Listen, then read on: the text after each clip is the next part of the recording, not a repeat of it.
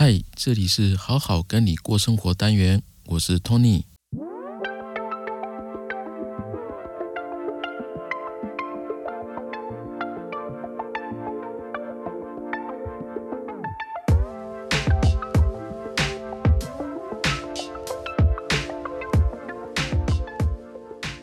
Hello，大家最近好吗？今天看朋友的 FB 哦，他讲一句话，我觉得超好笑的，就是他说最近别人写 WFH，我常看成 WTF，就就是 Work from home 嘛，看成 What the fuck 的意思啊。那然后底下有很多人留言，就说对，没错，我也是，我也是。然后也有人说这个就是在家的心境。真的就是被小朋友烦死啊，然后很想回办公室。那我有很多朋友真的是在 Line 上面或者是 FB 上面哦，都是这样讲，就是哎，第一次这么想要看见同事，很期待回办公室之类的。就是大家其实在家里待太久了。后来我就看到，因为疫情的关系哈，然后国外有一个创新公司发明了一个软体叫 Gather Town。那这是一个虚拟办公室的软体。那我大概介绍一下啊，就是因为很多公司就开始分流居家上班嘛，所以在视讯会议上面的需求其实增加的次数很频繁嘛。那然后就有公司就发明了这个软体叫 GetTown，然后就是要让大家在线上也可以有那种一同办公的感觉，就是同事之间还是会有交流。譬如说，有时候我们难免嘛，就是工作一下，然后会站起来走一走，然后走到呃同事的办公桌，然后跟他聊聊天、打打屁嘛。然后他这个这个软体呢，你站起来，就是你可以点，然后走到同事的旁边，然后这个视讯呢就会打开，然后你就可以跟他讲话。那这个软体呢设计的界面也是非常有趣哈，呃，大家在里面像卡通的角色，它是用 Pixel 像素风格。那你可以自己呢去设计办公室的长什么样子，办公室设计好呢，然后你就创建自己的角色嘛，真的很像一个办公室。然后大家时间到了，然后就上线，你会看到大家陆续的出现在这个办公室里面，然后你就可以开始 say hello 啊，或是在办公桌你自己的办公位置工作。那当然它也有会议室，然后它还有白板，可以在上面画东西，大家可以一同讲话。那它就是让这个视讯会议的这个过程呢变得好玩有趣，很像在玩游戏一样。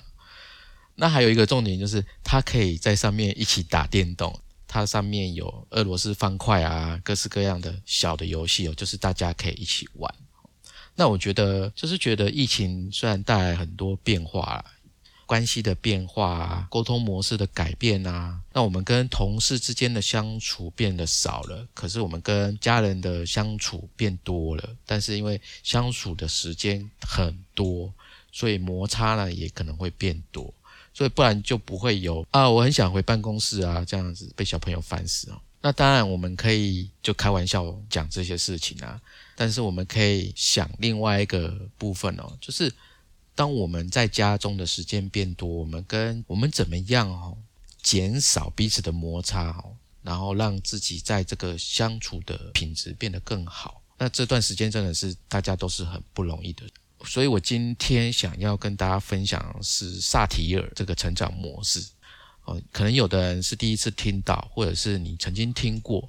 但也没关系，但是我首先呢，就先大概介绍创办人萨提尔维奇尼亚萨提尔女士呢，她的名字来命名的一个成长模式。那她的理论是这样子哦，就是一个人跟他的原生家庭，他的关系是很紧密的。那有时候有可能你不快乐的根源呢，是因为你儿时没有你的期待没有被满足哦。所以它就好像一座冰山，这冰山上面的你看到的部分，它是行为外在的行为，它只是在这座冰山哦显露出来的很少的一个部分。更巨大的这个体积呢，这个山体呢，其实是在水面之下的。那这个象征的是本身的内在哦。那这个部分可能有包括我们从小到大对生命的一些渴望啊，一些期待啊。一些观点，或者是我们内心的感受啊，那个部分啊，才是我们真正的自我。那所以萨提尔他崇尚这个成这个成长模式呢，是以家庭治疗为主，就是改变家庭关系哦。他是用系统的观点来看待问题。我特别喜欢一句话：问题呢不是问题，我们怎么样应对呢才是问题。也就是说，我们从小到大所背负的一些呃问题呢，它不是出自于自己本身。有些是大环境的影响，像我之前，我们我跟小虎，我们有一集在做说，呃，分手的这个议题嘛，有时候是大环境的影响。那我们在这个大环境当中是受到制约的，那我们跟整个系统互动啊，有时候没有用比较更高的角度去看，我们其实是没有发现的。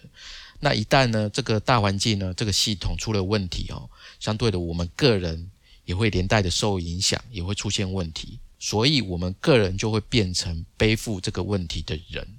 那家庭治疗呢，就是从这个系统去着手，比较全面性的去处理这个人身上所背负的问题哦，把这个结呢打开，让我们看到呢，我们有许多成长的可能性。像台湾萨提尔成长模式推展协会，那他在台湾呢已经引进进来了，差不多有二十多年了，他也帮助了很多人。所以我今天稍微讲几个部分，比较再深入一点的介绍。这个萨提尔里面呢，有三个部分哦，其实是对婚姻跟亲子关系呢特别重要的理念。那我把它列出来，列三条，然后我针对这三条呢，一个一个来跟大家介绍，然后也会带一些相关的例子。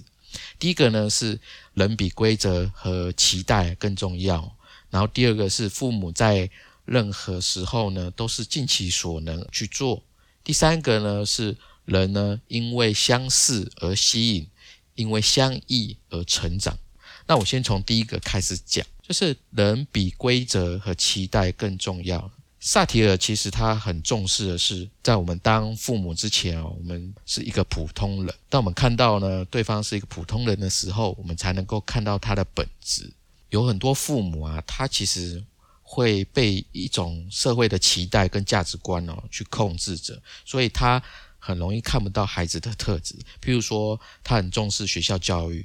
然后在一样的教学环境体系下啊，为什么小孩的成绩呢一直得不到进展哦？他不晓得每个孩子的特质其实是不同的，他需要的被对待的方式，还有教导引导的方式哦，其实是呃应该是因人而异的。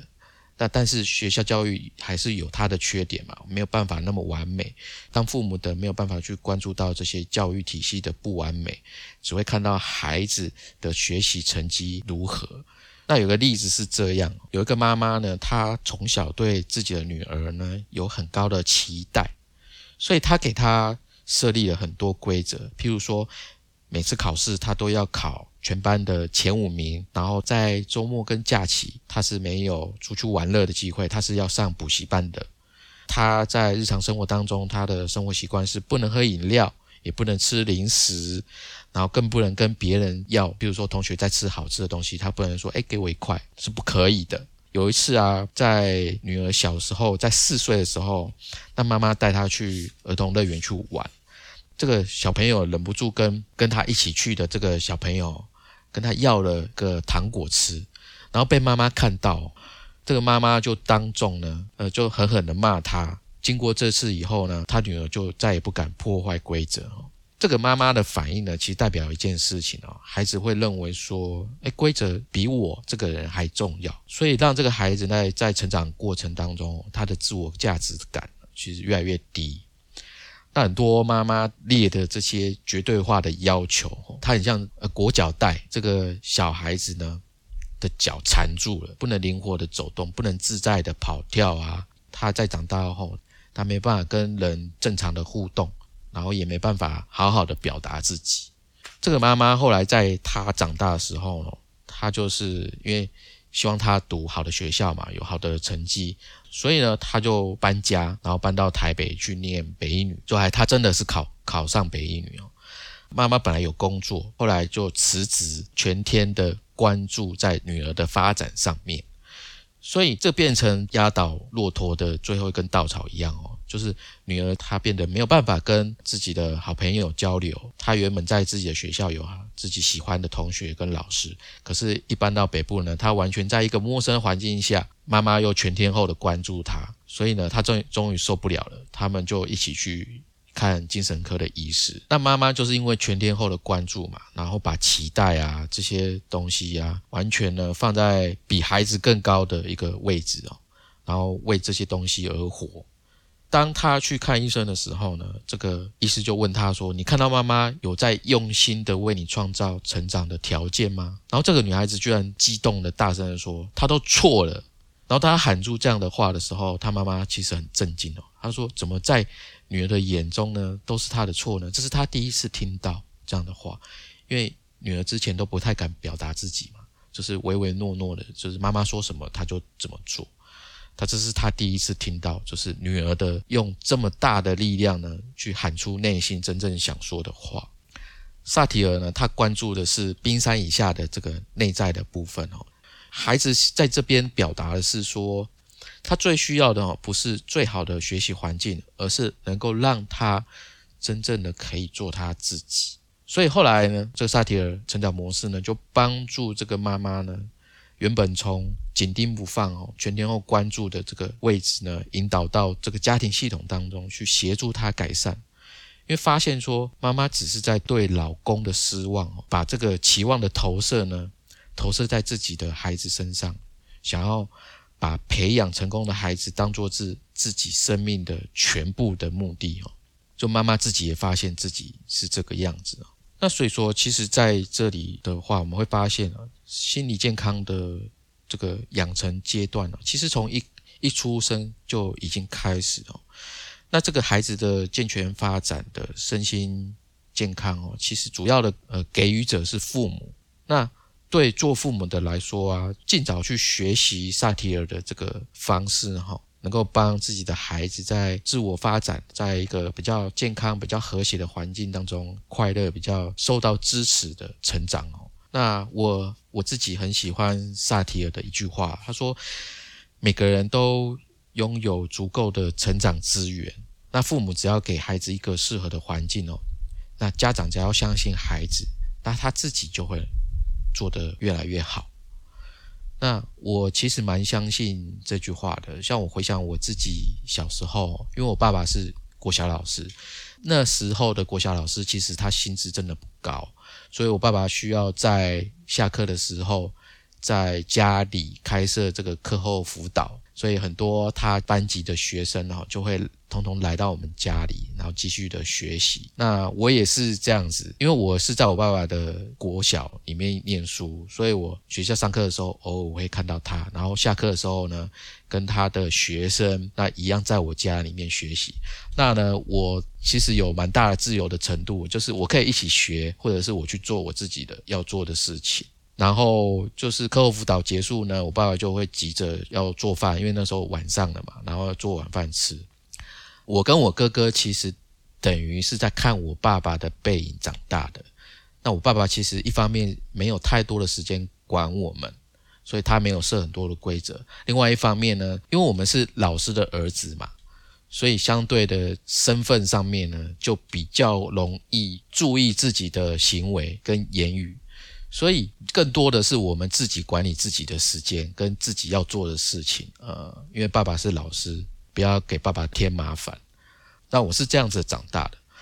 在我们我们这个六年级小时候的年代哦，有很多家长其实他是很严厉的，但也有很开放的，但基本上他是比较传统的家庭长大的孩子。那对我们来讲，我跟我哥哥来讲，我们是比较在开放式的环境长大的。所以造就我现在的一些人格特质上面是比较灵活、比较开放式，然后比较走创意方面的路线哦。那我我觉得一个好的环境哦，一个适合孩子发展的环境真的非常重要，能够让孩子去自自主的探索，这是很重要的事情。好，那第二个呢是父母在任何时候都是尽其所能的去做的。也就是说，他们在当父母之前，他们是一个个体，他们是一个人，他们也有自己的心理需要，也需要被别人理解和支持。所以在萨提尔的观念里面呢，他是说父母都是在做他当时能够做到最好的选择，也许不是最对的，但是他认为是最好的选择，是因为他们他们能力不是最完美的，他们能力有限，所以呢才会在教养孩子当中的这个过程呢表现出自己的不足。那我我举一个例子哈，有一个爸爸呢，他的儿子呢在学校做错事，老师呢就打电话给这个爸爸，然后他爸爸就来到学校呢，要求这个孩自己的孩子呢在全班面前下跪道歉。那这种做法呢，对小孩哦其实伤害很大，那直接摧毁的是小朋友的自尊嘛。那可是，一般人我会这样想。可是萨提尔呢，他会让我们看到是说，这个父亲呢，其实背后的目的是要孩子做一个诚实的人。可是他不知道要怎么样用好的方式去引导这个孩子。那第二个，这是一个；第二个呢，就是孩子做的事情的确触犯到了这个爸爸的底线哦，所以他用情绪激动的方式来处理，然后变成比较极端的一个案例。那萨提尔呢，会让我们看到说，就是人都是有限的，我们可能在知识上面啊，或者是人生阅历上面啊，或者是各方面的能力的限制哦，所以让这个爸爸呢，他当下认为啊，去下跪呢，才是一个对儿子最有效的一个办法。那也只有通过这样的方式哦，才能够让他记住教训。萨提尔就是让我们看到说，这是他当时所想到最好的办法了。他的初衷呢，是要培养孩子是一个诚实的人。所以这个爸爸呢，最需要的帮助的地方呢，是让他知道自己其实有更多的选择，那他就会做出更适当的选择来帮助这个孩子。引导这个孩子，他只是需要看到这个部分。有一个年轻女生呢，听到这个萨提尔这个理念的时候，她当初是无法接受的，所以她说：“像我爸爸死后啊，我妈就把我扔给外婆，然后这么多年都根本就不管我。那这样不负责任的妈妈，难道也是在尽她所能吗？”那这个心理师就跟她说：“对啊，因为她把你托付给她最信任的父母，就是外婆嘛。”那他不是把你随便丢弃到孤儿院啊，或者是把你丢在马路上面啊？他是在自己有限的情况下去尽力选择对你最好的方式。那这个年轻女生，她就因为怨恨嘛，长期的怨恨，所以只要有人跟她谈起自己的妈妈，她就会很生气。可是这一次呢，她听了心理师的建议之后呢，她就诶听到不同的观点，所以她会跟自己的外婆呢去。聊起自己的妈妈，他想要知道说当初妈妈是怎么做决定的。然后后来在跟外婆聊天的过程当中啊，他就发觉自己小时候那一条很心爱的裙子其实是妈妈亲手缝的。然后还有他从小到大的这个生活费啊，还有学费啊，其实是妈妈出的。那为什么妈妈会把它交给外婆呃抚养呢？就其实是。妈妈跟爸爸其实感情非常好，因为爸爸死后呢，他的打击太大了，所以有一段时间呢，妈妈其实是很担心自己的心理层面哦是受不了的，所以怕会自己会伤害孩子，然后就把他交给外婆。这个的确是当初哈妈妈所能想到最好的方式。那后来就是因为跟外婆这样子聊天呢，他才发现说，诶，妈妈其实在成为一个妈妈之前呢，她是一个普通人，所以她就放下自己的怨恨哦，接纳了自己妈妈不完美的地方。这个部分其实他要说的，就是有时候我们人难免会怨恨父母这个不好或那个不好，在我们成长过程当中，让我们有很深的记忆。那怨恨父母其实没有办法让我们。可以成长跟获得真正的幸福哦，因为我们如果不接纳父母的不完美，等于没办法接纳自己，所以也只能说我们去欣赏，然后接受过去，我们去理解更多父母当时所做的选择，那能够在现在去相信说，呃，爸爸妈妈其实在任何的时候都是在尽其所能的为我们而着想，初衷其实是好的。那如果我们能够关注那个出发点的话，我们就能够帮助我们哦，真正的接受父母的不完美。那只有放下，我们才能够承认我们自己哦，其实也是有限的。我们就可以接纳我们自己的有限，所以会对自己呢比较更慈悲、更宽容。第三个呢是人因为相似而吸引，因为相异而成长。就是亲密关系呢的挑战呢，有一个部分是在于处理彼此之间差异的这个能力哈。因为在男女之间双方交往的时候，往往是因为外表啊、兴趣啊、爱好、价值观等等的相似而互相吸引哦。但是进入一个长期稳定的关系的时候，差异化这个部分会越来越多的暴露出来。所以如果我们没办法处理好的话哦，就可能会引发争吵。那像是我跟我太太，其实我们个性是很很不一样的。如果我们拿星座来讲话，比较直接哦。我太太是母羊座的，我是处女座的，所以一个外向，一个比较内向。那所以我是比较，就是遇到一些问题的时候，我会呃专注在怎么样解决问题啊，然后去发挥自己问题处理能力。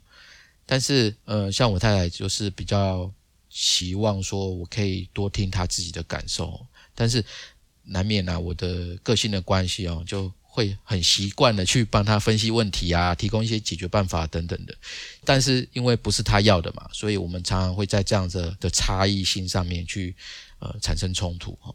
但后来也是因为我们各自学习，他去上课，然后我自己也自学学习心理学，才慢慢去了解说，因为我们彼此的差异还有冲突哦。才能够看到更多自己的成长空间，然后我们愿意给自己机会跟对方机会，所以我们的夫妻关系到现在为止，我常常会问我太太说：“你觉得我们现在关系有变好吗？”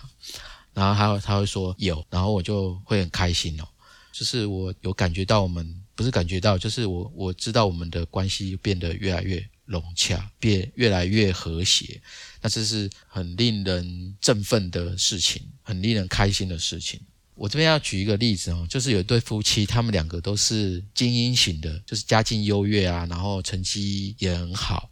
然后工作能力也很强，那性格也很独立，但是两个是完全看起来门当户对哦，但是成长经历完全不同。那先生他是家里唯一的男生，所以他的爸妈呢对他来讲是非常的关爱，然后他的人生其实也一帆风顺啊，很多事情他基本上都不用担心。那太太呢是从小照顾弟弟长大的，哦她是一个比较勤劳，然后又独立，然后什么大小事都揽在身上的人，那也没有人能够帮助他去分担他的一些事情哦，所以他的内心从小到大来讲是比较孤独的。那他们结婚以后啊，就是差异化开始暴露出来了。这个太太就会开始抱怨说，老公都不照顾小孩啊，不做家务事啊，等等的。那她内心的渴望其实是希望说，看到老公看到她是有需求的，能够多多关心她，多多支持她。可是当她用抱怨的方式呢，向老公说的时候，那这个先生他是看不到他内心真正的渴望的。而且他也不知道怎么样去回应，所以他就选择逃避，不回家。因为他选择逃避嘛，这种消极的方式哦，所以更让这个太太呢，她心中的孤独感更加深。所以她就会觉得说：，哎，怎么结婚了，这个家还只剩我一个人在撑呢？为什么对方我对对方的一点指望都没有办法呢？另外一半为什么都不能支持我呢？所以她就很失望啊，也很愤怒啊，甚至想到要离婚。但是后来他们觉得说离婚不是最好的，所以他们一同去寻求心理咨商，就用这个萨提尔的成长模式。这个太太呢，就向先生呢表达自己内心最真实的这个需求。他告诉他说：“我从小到大其实很孤独，我需要有人跟我分担，因为我很辛苦，我很累，所以我需要你的肩膀让我靠一下啊！我需要的是你能够理解我。”支持我，然后这个先生呢，原本在这个智商的过程当中，他其实是一直背对自己的太太的。然后他听到这个太太呢这样说的时候呢，他就突然转身过来，然后抱住她。他说：“好，我觉得我的老婆是一个呃需要我支持跟保护的女人，所以我会保护你。所以呢，他们在这个成长模式当中呢，就能够用积极正向的方式。”去处理彼此的差异跟冲突，所以他们在这个夫妻关系的过程当中呢，又能够感受到这个内在的爱啊，能够重新的流动了起来啊。所以听到这边，不知道大家会不会觉得啦，就是说萨提尔其实教我们很重要的事情哦，就是把我们的父母还有我们的另外一半孩子，在他的角色之前，能够把他当一个人来看待。那因为只有这样子，我们才能够看到对方内心真正的渴望，还有他的价值，还有他的特性，他的不一样，还有他很深层的这个生命力。就是说，当我们看到自己呢拥有哪一些资源，跟我们自己内心深处的这种渴望的时候啊，我们就能够看到自己家人的这个资源跟渴望，我们就能够在这个部分呢，可以产生更深层的连结，然后我们就能够拥有改变的力量。那你有改变的力量，我们就能够行动起来，我们就能够让我们的关系变得更好。摩擦呢，也就能够变得更少，因为现在疫情的关系，我们在家里办公机会更多了。那虽然很好笑的是说，呃，我们很想回办公室啊，不想要跟家人二十四小时都相处。开玩笑的之下呢，我们可以想一下，就是我们可以怎么做可以变得更好，因为这段时间真的是大家都不容易啦。那。反过来讲哦，这是也是一段能够沉淀我们自己的日子。所以呢，当我们生活当中哦有一些事情超出我们的掌控的时候，那是不是我们就可以运用一些好的方式、一些好的思维，去更专注的去让我们生活当中的每一件小事都能够发挥它的价值？好。希望今天的节目呢内容大家会喜欢，那也真心祝福呢每一个正在听的听众，大家都一切平安，一切健康。那最后呢，也不忘大家可以订阅、分享跟评价我们好好听你说。那我们今天就到这边，谢谢大家，拜拜。Thank you.